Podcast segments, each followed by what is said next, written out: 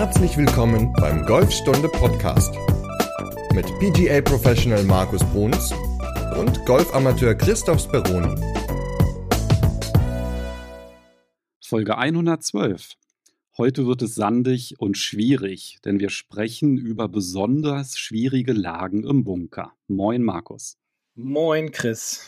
Ja, der Bunker, ne? Ist auch so ein, so ein Hindernis, wie man ja früher gesagt hat, was einem immer im Weg ist, wovor die meisten Golfer ja wirklich äh, Muffesausen haben. Also ich sehe das bei uns immer auf der Range.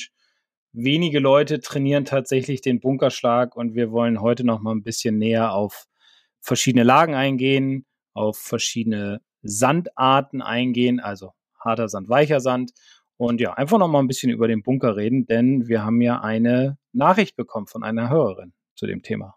Die Sandra hat sich nämlich gemeldet über Facebook und die halt eben genau das gefragt, ja, wie sieht es eigentlich mit den unterschiedlichen Lagen und den unterschiedlichen Sandbeschaffenheiten aus, dass wir da so ein bisschen drauf eingehen, was die Anpassungen sind. Weil ich muss dich aber ein bisschen korrigieren, Markus, weil wenn du sagst, das ist ein Thema, mit dem viele Schwierigkeiten haben, natürlich nicht unsere Hörerinnen und Hörer, weil in Folge 23 haben wir schon mal über den Bunkerschlag gesprochen, also einfach der Schlag aus dem Grünbunker. Das ist in Folge 23, da haben wir ganz im Detail drüber gesprochen. Verlinken wir natürlich auch nochmal in der Podcast-Beschreibung. Aber du hast es ja gerade gesagt, manchmal liegt der Ball halt schon so ein bisschen speziell. Ne? Also näher an der Bunkerkante, ganz doll eingebohrt und da sind ja dann so ein paar Anpassungen notwendig. Und bevor wir auf die eingehen, kannst du vielleicht trotzdem mal ganz kurz zusammenfassen, was wir in Folge 23 besprochen haben. Also wie funktioniert eigentlich der Standard-Bunkerschlag? Der Standard-Bunkerschlag ist im Grunde recht einfach. Ich, ich beschreibe den Bunkerschlag immer als den einfachsten Schlag im Golf. Da lachen mich dann immer alle aus, alle, die das so hören und um mich herumstehen, so in Kursen oder im Einzelunterricht, weil alle finden den Bunkerschlag irgendwie schwierig. Aber du hast natürlich recht, unsere Hörer, die Folge 23 schon gehört haben, wissen natürlich definitiv, wie man ganz leicht aus dem Bunker herauskommt, aber nichtsdestotrotz fassen wir es nochmal eben kurz zusammen. Also Bunkerschlag. Wichtig ist immer, dass der Schläger etwas vor dem Ball in den Boden trifft. Das heißt, ungefähr drei Zentimeter vor dem Ball sollte man den Sand treffen, weil es sollte immer Sand zwischen Ball und Schlagfläche sich befinden. Deswegen heißt er ja auch in der Fachsprache oder in Fachbüchern Dämpfungsbunkerschlag, denn der Ball kann nur gedämpft werden, wenn halt Sand zwischen Ball und Schlagfläche ist. Dann ist es ganz wichtig, dass der Ball in der richtigen Position liegt. Und zwar sollte es beim Bunkerschlag so sein, dass der Ball wesentlich weiter vorne im Stand steht, er äh, liegt, also unterm Herzen, unter der vorderen, äh, ja, unterm, unterm vorderen Herzen wollte ich gerade sagen. Ich habe gerade wieder an Links- und Rechtshänder gedacht. Also einfach unterm Herzen legen, dann passt das schon. Der Stand an sich ist wesentlich breiter. Ich ähm, vergleiche das immer mit einem Driver-Stand. Da stehen wir auch breiter als bei Eisen. Und jetzt kommt etwas, was vielen immer ein bisschen schwer fällt, nämlich man setzt sich mehr hin. Bei normalen Schlägen stehen wir ein bisschen aufrechter, damit wir uns wesentlich besser drehen und bewegen können. Beim Bunkerschlag wollen wir nämlich so wenig wie möglich den Unterkörper bewegen. Deswegen ist es hier ganz wichtig, sich eher vom Gefühl her hinzusetzen, breiter zu stehen, Ball unterm Herzen zu haben. Man kann auch seine Zehenspitzen etwas nach außen drehen, dann hat man sogar noch ein bisschen mehr Stabilität und man kann sie auch ganz leicht in den Sand so eingraben, dass man einfach einen guten, ja, guten Kontakt mit dem Boden hat und relativ stabil steht. Die Schlagfläche sollte geöffnet sein, Kommt immer natürlich darauf an, wie hoch ist die Kante, wie weit muss ich den Ball schlagen, aber man sollte den, die Schlagfläche schon immer etwas öffnen. Das würde ich immer empfehlen zu machen, bevor man den Schläger greift, weil ansonsten ist die Gefahr, ja, dass die Arme sich verdrehen relativ hoch und man dann ein bisschen kompensieren muss auf dem Weg zurück. Und zum Schwung gebe ich dann im Grunde immer vor, dass beim Ausholen sich die Schultern viel mehr drehen sollten als die Hüften und der Schlägerkopf schwingt parallel zum Körper weg, so dass man halt ein bisschen steileren Eintreffwinkel hat sozusagen, also dass man etwas früher in den Boden hineinkommt. Und der allerwichtigste Punkt, egal wie man steht und egal wie man ausholt, ist immer eine Beschleunigung durch den Ball. Denn ohne Beschleunigung durch den Ball wird man es nicht schaffen, den Ball aus dem Bunker herauszubekommen. Deswegen drehen wir durch den Ball mit, mit dem Körper, die Hände laufen schön weich und mit einer guten Beschleunigung durch, so dass wir halt den Ball schön raustransportieren können. Eigentlich ganz einfach. Total. Ich liebe den Bunkerschlag. Ich trainiere ihn auch sehr gerne, weil das Schöne ist nämlich, wenn das Grün dann auch noch gut ist und man sauberen Ballkontakt hat, ähm, hat man relativ viel Spin auf dem Ball und man kann dann schon, schon schön sehen, dass der Ball sehr schnell liegen bleibt auf dem Grün. Also, du hast jetzt, wenn ich richtig mitgezählt habe, zehn Punkte genannt für den Bunkerschlag. So viel. Und auch wenn wir da schon mal, ich glaube, 35 Minuten drüber gesprochen haben, über die einzelnen Punkte und man ja auch in der Podcast-App prima zurückgehen kann, würde ich trotzdem vorschlagen, dass wir vielleicht nochmal gemeinsam die Punkte zusammenfassen, damit es dann ein bisschen leichter fällt, wenn wir auf die speziellen Balllagen eingehen. Einverstanden? Alles klar. Also den ersten Punkt, den du ja genannt hast, das ist der Punkt, den ich anvisiere, wenn ich den Ball spielen will. Das heißt, du ein paar Zentimeter weiter vorne. Ne, das ist eigentlich wirklich, dass ich mit den Augen einen Punkt fixiere, der kurz vor dem Ball ist. Genau, drei Zentimeter davor würde ich empfehlen. Und da hast du dann auch die Ballposition angesprochen, aber das war jetzt nicht Linkshänder-kompatibel. Du hast ja gesagt, auf Höhe des Herzens. Also könnte man universell gesprochen, wäre es auf Höhe der vorderen Brustwarze. Das ja. wäre dann, ja, weiß nicht, ob das hilfreich ist. Also, aber machen, egal. Machen wir unter der vorderen Brust. ja, oder so, okay. Gut, das führt einfach dazu, dass der Ball ein bisschen weiter vorne liegt, also beim Rechtshänder auf Höhe des Herzens hat es den Vorteil, dass ich natürlich dann auch den Punkt besser treffen kann, der vor dem Ball liegt, sodass ich so ein kleines Sandpolster mit rausschlage. Richtig. Und dann hast du gesagt, beim Stand ein klein bisschen breiter, einfach aus dem Grund, dass ich stabil stehe und ich soll ja auch gar nicht so viel Aktion machen, hast du ja auch gesagt, ne, beim Ausholen. Richtig. Und das gibt einfach mehr Stabilität und führt auch dazu, dass die Rotation vielleicht nicht ganz so stark ist wie bei anderen Schlägen. Ganz genau weil ich will mehr aus den Schultern und Armen arbeiten und nicht so viel aus der Hüfte. So, dann hast du den Stand noch angesprochen, so leicht offen stehen. Das bedeutet, dass ich von meinem vorderen Fuß die Zehenspitzen so ein ganz kleines Stück zurückversetze. Dadurch öffne ich den Stand und es ist dann auch so zwei Fingerbreiten oder so. Ne? Ja, genau. Also die Zehenspitzen ein bisschen nach außen drehen, ja. Dann wichtig, nämlich eigentlich konterintuitiv, dass ich das Gewicht vorne lasse, also eher in die Bunkerkante reinlegen als weg, ne? weil mhm. diese Vorstellung, oh, ich muss den jetzt rauslöffeln, den Ball, haben wir ja schon gelernt, ist gar nicht gut und beim Bunker insbesondere nicht. Und deswegen ist es einfach ganz wichtig, auch wirklich während der gesamten Schlagbewegung oder der Ausholbewegung auch das Gewicht auf dem vorderen Fuß zu lassen. Richtig. Schlagfläche öffnen. Wie kann ich das tun? Also Stand öffnen, haben wir schon drüber gesprochen, aber Schlagfläche öffnen? Ja, Schlägerblatt hm, aufdrehen. Also das heißt, ich, ich habe ja, wenn ich den Schläger normal hinstelle, habe ich jetzt, wenn ich einen Sandwedge benutze, meinen Standard Loft und dann drehe ich den Schläger sozusagen auf, dass ich praktisch viel mehr Grooves sehen kann, sodass die Rückseite mehr Richtung Boden zeigt. Da aber dann natürlich aufpassen im Bunker, weil du hast ja das Abstellen gesagt. Das kann man natürlich außerhalb des Bunkers prima üben, aber im Bunker bitte nicht den Sand berühren mit dem Schläger. Richtig, bitte nicht, sonst gibt es zwei Strafschläge. Wann öffnest du den Schläger, wenn du in den Bunker gehst? Schon vorher oder machst du das so in der Luft? Ich mache das in der Luft, wenn ich am Ball bin. Also dann drehe ich ihn auf und dann greife ich. Das mache ich dann so vor dem Körper. Ähm, natürlich immer darauf achten, dass ich ja, beide Hände dran habe, dass ich mit der rechten festhalte, den aufdrehe und mit der linken dann halt meinen Griff einnehme und mit der rechten dann äh, wieder zufasse. Du als Rechtshänder nimmst deinen Schläger in die rechte Hand, mhm. drehst den ein bisschen nach rechts und dann greifst du ihn und durch diese Drehung des Schlägers oder die Rotation des Schlägergriffes rechts um die Achse herum führt dann dazu, dass das Schlägerblatt ein bisschen geöffnet ist. Ganz genau. So, und dann stehe ich am Ball, visiere diesen Punkt an, der vor dem Ball ist und hole aus. Dabei bleibt das Gewicht vorne. Ja. Und dann auf jeden Fall nicht anhalten, sondern durchschwingen. Und du hast doch da so ein schönes Bild, ne? dass man sich so ein bisschen Sand über die Schulter kippt. Das kann man wunderbar üben auf der Driving Range ohne Ball. dass wenn man die Schlagfläche aufgedreht hat, die äh, dann so ein bisschen in Sand rein bohrt, dass man halt Sand drauf hat und dann mit den Armen und dem Körper und den Händen dann durch den, ja, den, den Sand dann versuchen, über die vordere Schulter nach hinten zu werfen. Das ist eigentlich eine ganz gute Idee, weil dann lernt der Körper durch den Ball später hindurch zu schleudern. Das darf man natürlich nur auf der Driving Range machen, logischerweise nicht auf dem Platz vorher trainieren, aber es gibt einem einfach ein ganz gutes Gefühl und ein ganz gutes Bild, wie es dann später mit Ball aussehen sollte. Und wenn man das mit Salz macht, dann bringt sogar noch Glück, oder? Ja, über die Schulter schmeißen. Genau, das bringt dann auch noch Glück. Ja, perfekt. Also ab in den Salzbunker. Ja, genau. so, das Griffende ist überm Ball. Auch ja. noch wichtig. Ja.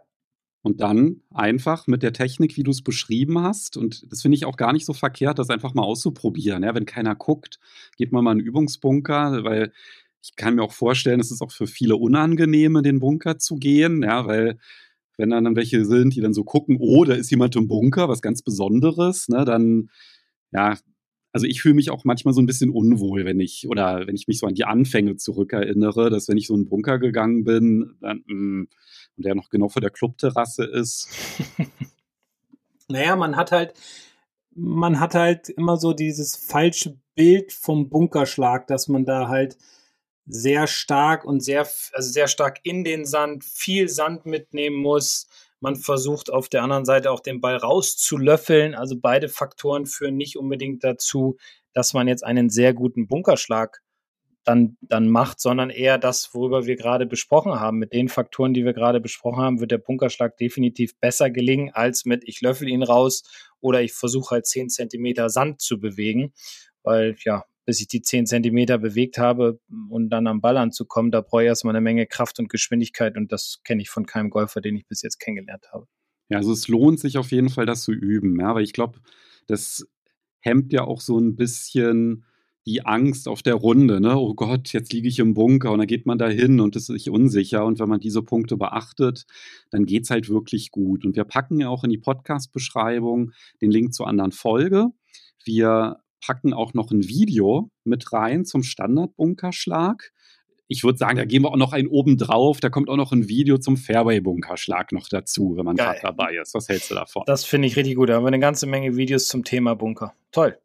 Also, das ist alles in der Podcast-Beschreibung, könnt ihr euch danach gerne anschauen. Aber lass uns doch jetzt mal zu den Abweichungen kommen, wenn die Balllage nicht ganz so optimal ist. Und ich würde vorschlagen, lass uns mal mit einem ganz harten Sand anfangen, weil das kann ja jetzt auch oft passieren, wenn es ein bisschen kälter ist, dass der Sand einfach ja, betonhart ist und der Ball liegt da so oben schön drauf. Und dann ist halt die Frage, was mache ich denn dann? Weil Sandpolster wird ja dann schwierig.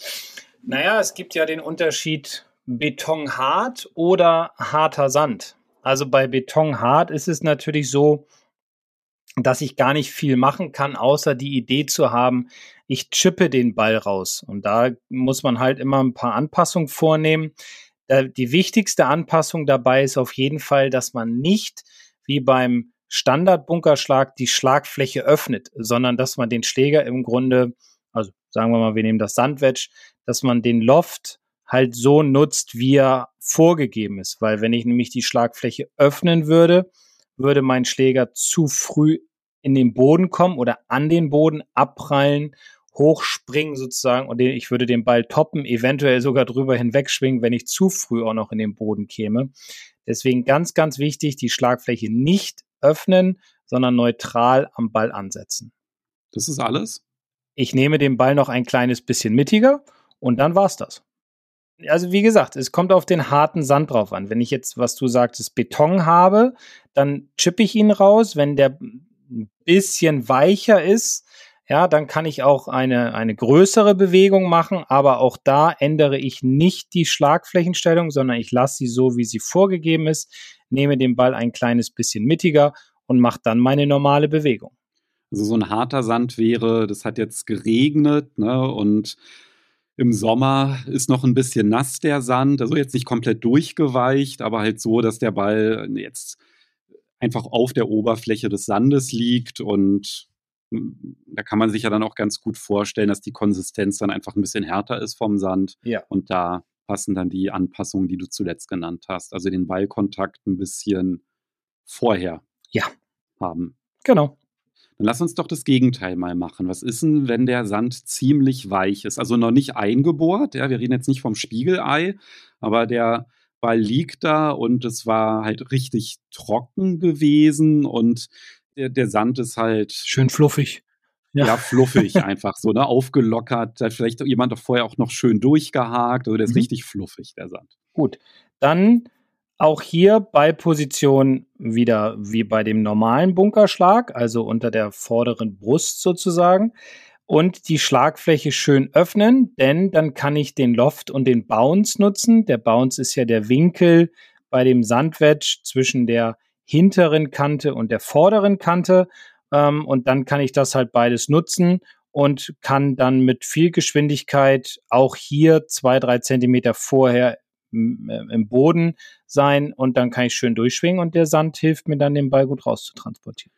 Drehe ich dann noch mehr auf als beim normalen grünen Bunkerschlag?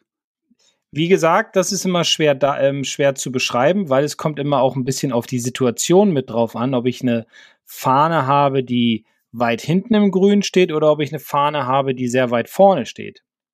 Je kürzer die Fahne bei mir dran ist, umso mehr drehe ich die Schlagfläche auf, um halt auch mehr Höhe zu bekommen. Okay, das heißt, die Lenkkontrolle im Bunker kann ich im Grunde auch durch das Öffnen der Schlagfläche regulieren. Klar, wenn ich weniger Loft habe, geht der Ball ein bisschen weiter. Wenn ich mehr Loft habe, fliegt der Ball halt ein bisschen höher und kürzer. Ja, es, wir gehen jetzt natürlich immer vom, vom guten Kontakt dann aus. Ne? Ja, na klar. Also wir reden jetzt nicht vom getoppten Ball Nein. aus dem Bunker. Also Nein. darum geht es ja jetzt nicht, sondern es geht halt um einen sauberen Bunkerschlag. Und ich meine, die Balllagen, die wir jetzt besprechen, die sind ja auch ein bisschen spezieller, also auch für Fortgeschrittene. Aber ich meine, wir haben ja schon mal über den Basisbunkerschlag gesprochen und darauf können wir ja aufbauen. Genau. Und das, der weiche Sand, der weiche Sandbunkerschlag, nennen wir ihn mal so, unterscheidet sich ja fast gar nicht von dem normalen Bunkerschlag. Man muss halt gucken, wie weich ist der Sand, wie, wie tief würde sich der Schläger eingraben, beziehungsweise wie stark muss ich die Schlagfläche öffnen. Und dann ist es im Grunde technisch gesehen genauso wie bei dem äh, normalen Bunkerschlag. Und jetzt kann es ja auch sein, du hast ja vom äh, Sandwedge gesprochen, jetzt kann es ja auch sein, dass ich einen Lobwedge habe, das hat vielleicht mehr Bounce als mein Sandwedge. Dann könnte ich halt wahrscheinlich eher mit dem spielen, ne? weil viel Bounce, hast du ja gesagt, ist dann besser. Mhm. Genau. Und dann brauche ich aber auch nicht so weit aufdrehen, weil hat er sowieso schon mehr Loft. Äh, ja, kannst ja aber noch mehr aufdrehen. Also man kann das ja auch mal so ein bisschen auf der Driving Range trainieren. Also wer einen Lobwedge hat mit 58 oder 60 Grad und das ungerne nutzt, sollte es ruhig einfach mal probieren, weil es gibt immer mal Situationen auf dem Platz, wo man vielleicht, kommen wir gleich nochmal zu, über eine höhere Bunkerkante schlagen muss, auf eine kurz gesteckte Fahne oder so. Also ich benutze zum Beispiel mein 58 Grad Wedge, was für mich das Lobwedge ist, immer sehr, sehr gerne aus dem Bunker heraus, weil ich damit einfach die meisten Variationen habe und äh, mich auch schon sehr, ja, sehr stark dran gewöhnt habe. Das ist übrigens auch mein Standardschläger aus Mhm. dem Bunker, also auch 58 Grad Lobwedge. Ja. Ich finde ihn super. habe ich die größte Sicherheit. Genau, ich finde ihn super, weil mein Sandwich hat 54 Grad. Da würde der Ball wieder ein bisschen weiter fliegen. Also deswegen nutze ich ganz gerne meinen 58er. So, dann lass uns mal zum eingebohrten Ball kommen. Der hat ja auch einen speziellen Namen. Ja, lecker. Spiegelei. ja, Spiegelei ähm, ist ja so ein, so ein Ball oder eingebohrter Ball, der halt im hohen Bogen mit ordentlich Geschwindigkeit in den Bunker hineinknallt und dann in so einer, in so einer Mulde, in seiner Mulde, in seiner Auftreffmulde liegen geblieben ist und nicht mehr rausgesprungen ist. Und da hat man natürlich immer relativ starke Probleme, weil der Sand halt nicht glatt ist hinterm Ball, weil man ein bisschen anderen Stand einnehmen muss, man muss ein bisschen anderen Eintreffwinkel haben. Also ja, da muss man halt gucken, dass man ein paar Anpassungen vornimmt. Kann auch passieren, wenn der Ball in eine nicht weggehakte Fußspur reinrollt. Ne? Ja. Also, dass der dann auch extrem ärgerlich, aber im Turnier ja, hat man halt Pech gehabt. Da muss man den dann halt so spielen, wie er liegt. Wobei, wir können ja gleich vielleicht nochmal auf den unspielbaren Ball im Bunker eingehen. Aber bevor wir das tun, erklär doch mal, was man bei diesem Spiegelei anpassen sollte, damit man da rauskommt. Genau, aber ganz kurz vorweg noch, also es ist, glaube ich, mit das Schlimmste, wenn man in einen Bunker hineinschlägt und der Bunker wurde von dem Flight vor einem oder von dem Flight davor oder wie auch immer, egal, nicht wieder ordentlich hinterlassen. Also deswegen immer den Bunker schön haken, damit jeder eine, ja, eine gute Lage hat, weil klar, es kann immer passieren, dass man in den Bunker reinsteckt, aber dann sollte man natürlich auch die Möglichkeit haben, dort wieder hinauszuschlagen und nicht in der Fußspur oder im alten Divid zu liegen. Ja, oder wenn der Standard-grünen Bunkerschlag nicht funktioniert, dann kann der Ball ja auch mal ich meine eigenen Fußspur ja. bleiben. Ne? genau, ist zurückgerollt ja. oder so, ne? Ja, ja also ich habe mal das gehört, dass es passieren das? kann, ja. Also, ja? Ne. Ah, okay. Ja. ja. Selbst natürlich niemals erlebt. Nein, nein, nein, nein. Du hast auch noch keinen über das Grün getoppt. Weil du hast ja Folge 23 gehört. Also ich war eigentlich auch noch nie im Bunker. Ja. Also. So viel zu dem Thema. So, eingebohrter Ball, Spiegelei oder auch Spiegelei genannt. Ja, was müssen wir, was, welche Anpassungen müssen wir vornehmen? Also, erstmal ist es grundsätzlich wichtig, dass man sich überlegt, wo lege ich denn meinen Ball hin? Ja, also wir haben bei dem Standardbunkerschlag ja gesagt, der Ball soll unter der vorderen Brust liegen. Beim äh, Ball, der eingebohrt ist, sollte der Ball eher mittiger liegen, denn wir wollen einen direkteren Ballkontakt haben, weil ansonsten ist die Sandmenge sehr groß, die man wegschieben müsste. Dann ist es so, dass wir auch eher kürzer greifen sollten, um mehr Stabilität zu haben, um einen kürzeren Radius fahren zu können. Das heißt, wir reduzieren sozusagen unseren Schwung. Also kürzer greifen bedeutet, ich fasse den, ich greife den Schläger eher weiter unten. So zwei Finger breit. Ne? So kann man es im Grunde sagen, etwas tiefer greifen. Das Schlägerblatt, und das ist, glaube ich, eine der wichtigsten Anpassungen, würde ich empfehlen, nicht zu öffnen, denn sonst rutscht der Bounce halt vom Sand ab und der, der knallt dann so ab und dann toppe ich den Ball wieder. Ich muss also sehen, dass ich praktisch mit der vorderen Kante von der Sohle tiefer in den Sand hineinkomme. Deswegen stelle ich den Schläger ganz normal hin. Wir stehen auch ein bisschen oder setze ihn normal an. Wir dürfen ihn ja nicht hinstellen. So. Ein bisschen aufrechter stehen ist auch wichtig, denn ich kann ruhig ein bisschen Bewegung gebrauchen und je tiefer ich halt stehe, umso mehr müsste ich wieder die Schlagfläche öffnen, deswegen eher ein bisschen aufrechter stehen. Und was ich immer gerne tue, ist, ich schlage nur Richtung Ball. Ich versuche ein kurzes Finish zu haben, weil je weiter ich durchschwinge, umso größer ist immer die Gefahr, dass man seine Körperwinkel auch gerne mal auflöst, dass man nach oben rausschwingt und den Ball dann halt sehr, sehr stark toppt.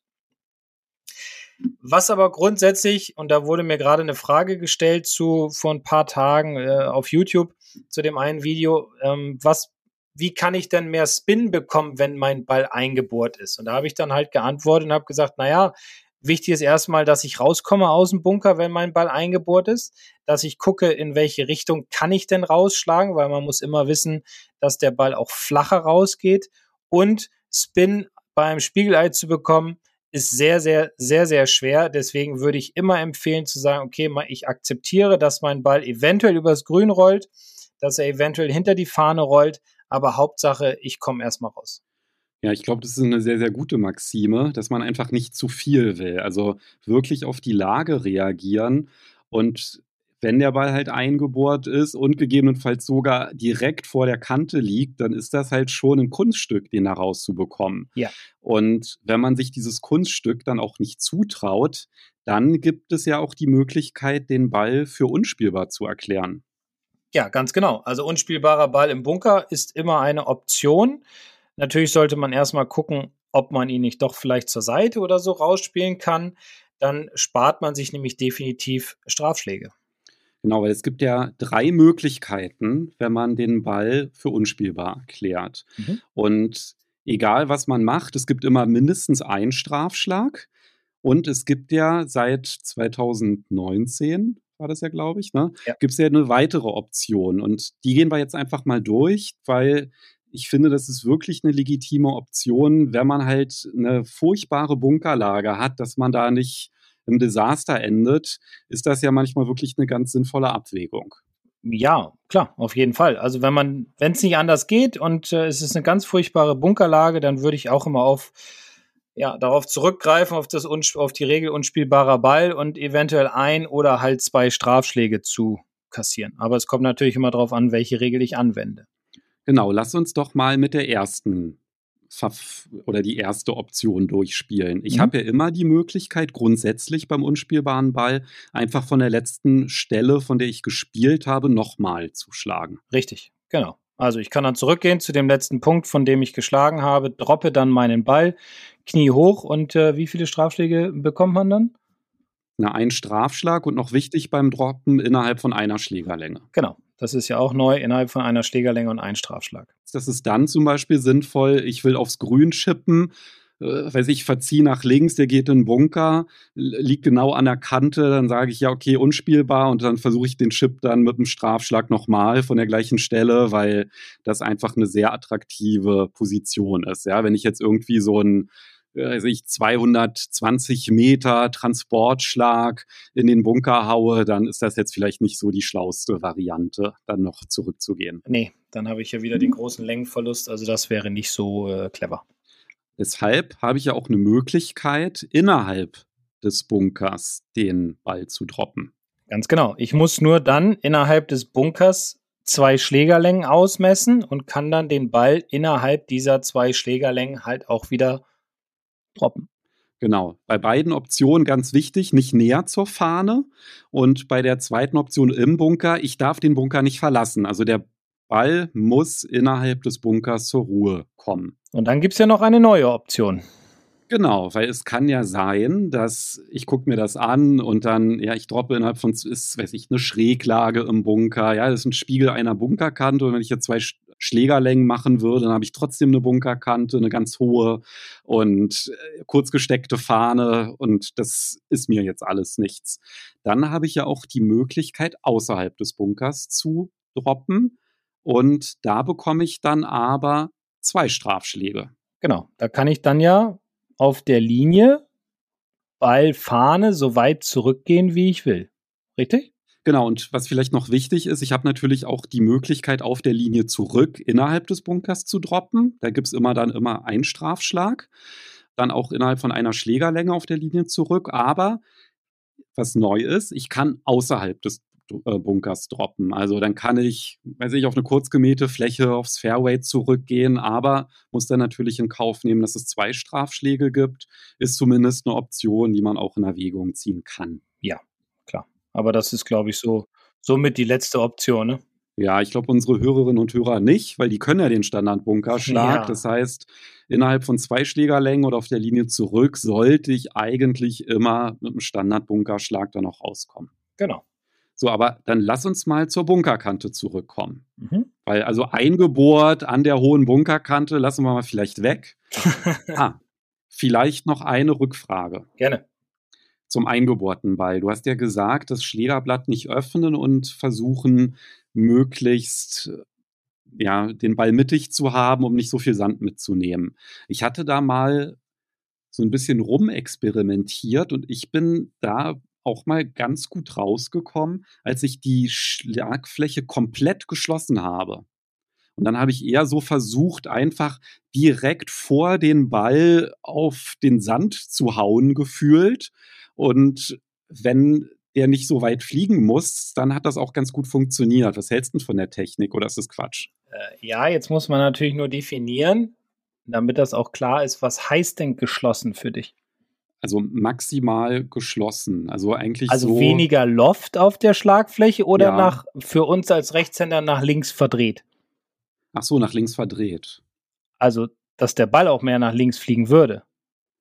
Ja, das weiß ich nicht mehr. Ich hatte da mal ein bisschen ausprobiert und weil ich das irgendwo mal gelesen hatte, ich weiß nicht mehr wo, ja, dass das irgendwie so ein ganz guter Trick ist mit, ich glaube, da stand geschlossen, aber ich vermute, ich habe sie verdreht. Ja. Aber dass man dann halt wirklich eher versucht, so doll auf den Sand zu schlagen, dass der Ball nur so 50 Zentimeter nach vorne springt aus diesem Sandpolster und das hat dann an der Bunkerkante ganz gut funktioniert. Ja, genau. Also sagen, äh, meine Meinung immer, wenn man die, also viele sagen immer, ich schließe jetzt die Schlagfläche, meinen aber was ganz anderes. So, das heißt, Schließen der Schlagfläche, wenn wir jetzt uns das mal vorstellen, wir würden jetzt eine gerade Schlagfläche haben und würden sie schließen, würde das bedeuten, dass wir die Schlagfläche so drehen, dass sie jetzt für uns als Rechtshänder mal ganz stark im Ansprechen nach links zeigen würde. Da ist natürlich auch die Gefahr sehr, sehr groß, dass der Ball dann flach nach links wegfliegt. Ich glaube, schließen ist eher gemeint mit, ich nehme Loft raus. Das heißt, ich ähm, verkante die Schlagfläche mehr nach vorne sozusagen, dass ich also weniger Loft auf der Schlagfläche habe und dementsprechend ist das Schließen mit gemeint, nur ist es weniger Loft und der Ball geht flacher raus. Genau, ich glaube, so war das. Genau, genau. Das kann man wunderbar machen in manchen Situationen. Das kann man zum Beispiel auch ganz gut hinkriegen, wenn der Ball in so einer Bunkerkante eingebohrt ist, dass man dann halt einfach nicht ganz so stark verkantet, aber schon so ein bisschen schließt und dann da so reinhackt, dass der dann nach vorne rauskickt.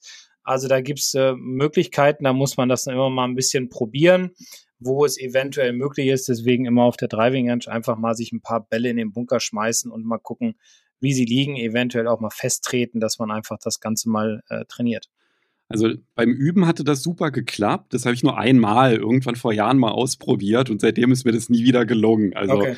in dem Sinne hast du schon recht. Das lohnt sich, das mal so ein bisschen auszuprobieren, da rum, zu, äh, rum zu experimentieren, dass man da auch so ein bisschen Sicherheit gewinnt. Ja, definitiv. So, dann haben wir jetzt ja doch über den eingebohrten Ball an der Bunkerkante gesprochen. Dann lass einfach mal über die hohe Kante, weil ich glaube, das ist auch noch so ein schwieriger Schlag. Ist ja oftmals, dass man dann sogar vielleicht sogar eine Schräglage hat, je nachdem, ne, wie nah der Ball an der Kante liegt. Aber das ist ja schon ziemlich furchteinflößend und beeindruckend, wenn man so eine hohe Bunkerkante vor sich hat. Genau, und auch da erstmal wieder vorne weg, bevor wir kurz, gleich kurz noch über die Anpassung reden immer gucken, lohnt es sich vorne rauszuspielen oder ist die Gefahr sehr groß, dass ich in der Bunkerkante eventuell mit meinem Ball hängen bleibe? Also ich erinnere da nur an die Pottbunker in Schottland oder auch auf dem Nick Faldo Kurs äh, in Bad Saro oder auch auf anderen Kursen gibt es ja inzwischen relativ viele so tiefe Pottbunker, die sehr klein sind, wo die Bunkerkanten nach vorne raus wesentlich höher sind als nach hinten. Ich hatte das gerade vor, vor zwei Monaten, habe ich Buda Sand gespielt und da sind auch so schöne tiefe Bunker drin und da ist es auch immer wirklich, ja, muss man sich überlegen, ob man tatsächlich vorne rausspielt, weil man wird keine Länge bekommen, weil man muss den Ball sehr schnell nach oben schlagen können. Das heißt, man braucht definitiv eine hohe Geschwindigkeit, einen guten Ballkontakt und natürlich sehr, sehr viel Loft auf der Schlagfläche und alles das führt dazu, dass mein Ball einfach nur nach oben fliegt und nicht nach vorne. Deswegen immer mal gucken, ob es eventuell auch möglich ist, zur Seite rauszuspielen, wenn man gut stehen kann, um einfach der Gefahr aus dem Weg zu gehen, in der Bunkerkante eng zu bleiben. Was wir ja schon gelernt haben, ist, das Öffnen der Schlagfläche führt ja genau zu dem gewünschten Ergebnis, dass der Ballflug höher ist. Ja. Aber wahrscheinlich gibt es ja noch ein paar mehr Anpassungen, die für, oder sagen wir es mal so, dass die die Wahrscheinlichkeit steigern, dass der Ball es über die Kante schafft. Ja, also der Ball sollte definitiv wieder weit vorne im Stand liegen. Die Schlagfläche sollte wieder weit geöffnet sein. Ähm, man muss sehr viel Geschwindigkeit halt aufbringen, damit der Ball sehr schnell nach oben weggehen kann durch die geöffnete Schlagfläche und die hohe Schlägerkopfgeschwindigkeit. Und was ich immer noch empfehle, sind sehr weiche Hände, die so durch den Ball so durchflippen, sage ich mal. Das ist wieder so diese Idee, was ich vorhin erzählt hatte mit dem Sand auf der Schlagfläche. Nur das muss jetzt noch viel schneller und früher stattfinden, als wenn ich mir praktisch so den Sand ins Gesicht werfen würde, sage ich mal.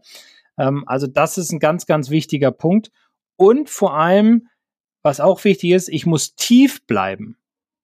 Ja, ich muss tief bleiben. Ich darf nicht hochkommen mit dem Körper, sondern ich muss tief bleiben nach dem Treffmoment. Also wie auf dem Pott. Genau. Ja, wunderbar. Da haben wir doch wieder ein sehr schönes Bild. Super. Ich habe zwei Rückfragen Gerne. zu den Anpassungen. Du hast zum einen gesagt, die Ballposition wieder weiter vorne, also ja. vordere Brust. Ja. Genauso wie beim Standardbunkerschlag ja. oder noch mehr? Nein, nein, ruhig da vordere Brust. Ja, ja. Und dann hast du von der Geschwindigkeit gesprochen. Ja. Wenn ich schnell schwinge, ist doch die Wahrscheinlichkeit recht hoch, dass ich dann vielleicht wieder zu viel mache. Ne? Deswegen sagst du ja auch tief bleiben, breiter Stand, damit das vermieden wird. Aber ist es so, dass du schon dann ganz schnell ausholst oder holst du langsam aus und dann halt wirklich mit ganz weichen Händen dann, sag ich mal, ruckartig oder nimmst du an Fahrt dann auf? Also wie gehst du mit diesem Tempo um? Ja, ich reiße jetzt nicht beim Ausholen den Schläger hoch, weil dann würde ich eher aus dem Körper oder viel aus dem Oberkörper arbeiten, sondern ich arbeite grundsätzlich bei so einem Schlag viel mehr aus den Händen. Das heißt, ich winkle früher, ja, ich halte meine Position und dann feuere ich richtig nach unten durch mit den weichen Händen, dass der Schläger halt sich schön schnell unter und durch den Ball hindurchgräbt. Also ich, wie gesagt, hochreißen beim Ausholen oder wie viele es machen, so richtig ruckartig ausholen, das würde ich nicht empfehlen, sondern eher weichere Hände, früher winkeln, mehr Geschwindigkeit in der Bewegung zum Ball entwickeln. Also wie beim Steineditschen, da kann ich ja auch ja. schon ganz lange ausholen und fange dann an zu ditchen und muss nicht super schnell ausholen. Also ja, das ist ein gutes Bild, sehr gutes Bild, ja, super. Ich habe trotzdem noch eine Frage zu der weichen Bunker oder zur hohen Bunkerkante mit dem Gewicht. Ja. Vorne. Sogar noch ein bisschen mehr als sonst? Oder ist es eher so, weil das ist ja genau dieses, was nicht so intuitiv ist. Man denkt, oh, hohe Bunkerkante, dann lehne ich mal, ich mal lieber schön zurück, damit ich den rüberheben kann. Ja, das ist ja genau das Gegenteil passiert, ja, wenn man das macht. Genau, also wenn ich mich zurücklehne, weil ich denke, scheiße, jetzt habe ich eine hohe Bunkerkante, jetzt muss ich nach hinten kippen, ja, zurücklehnen, damit ich den Ball hochkriege, dann toppe ich den Ball in die Bunkerkante hinein. Also Gewicht, normaler Bunkerschlag würde ich sagen 70 Prozent, bei dem würde ich sagen 80 Prozent weiter vorne. Durch den tiefen Stand habe ich eine ordentliche Spannung dann im Rumpfbereich und kann halt viel über die Hände und Arme dann arbeiten, was halt die Geschwindigkeit erhöht. Und wie gesagt, der wichtigste Punkt ist eigentlich, dass ich sehr tief bleibe nach dem Treffen, dass ich nicht den Körper nach oben hebe. Deswegen ist es sehr sinnvoll, ungefähr 80 Prozent auf dem vorderen Fuß zu haben. Verstanden. Dann gibt es doch eigentlich keinen Bunkerschlag mehr, der irgendwie Grund zur Sorge bereitet, oder? Weicher Sand, harter Sand, Spiegelei, gute Lage, hohe Kante. Ähm, also das sind ja so die Standardsituation, die wir, ja, ich sag mal, zu 95 Prozent auf dem Golfplatz haben. Eine von diesen Situationen kommt ja vor. Also klar kann es auch mal passieren, dass der, äh, dass ich bergab schwingen muss und dann ist die Bunkerkante da, aber da wäre zum Beispiel, da würde ich jetzt gar nicht darüber reden, was man da für Anpassungen vornimmt, sondern da ist im Grunde das cleverste einfach, den Ball für unspielbar zu erklären, zum Beispiel, wenn die Bunkerkante zu krass im Weg ist. Also sonst tut man sich nur noch weh und das macht ja gar keinen Sinn. Ja, und selbst wenn die Lagen jetzt nicht so häufig vorkommen, ist das ja gar nicht so schlecht für das Verständnis für den normalen Bunkerschlag, wie man da rauskommt. Weil genau diese Anpassungen, ne, wo ist das Körpergewicht und so, das ist ja wirklich immer gleich. Und das ist, glaube ich, auch so ein Faktor, der ganz oft beim Standardbunkerschlag einfach falsch gemacht wird. Ja. Worüber reden wir denn dann in Folge 113? Da geht es um mal so ein bisschen um Sicherheit, um herauszufinden, welche Schläge kann ich denn auf dem Platz sicher spielen? Also kurz zusammengefasst die Sicherheitsschläge. Spannendes Thema. Ja, wie, wie immer. Herr Bruns sagen würde. genau. Immer ein spannendes Thema, was wir hier so am Start haben. Dann hören wir uns nächste Woche wieder. Super. Ich freue mich drauf. Bis dann. Tschüss. Ciao.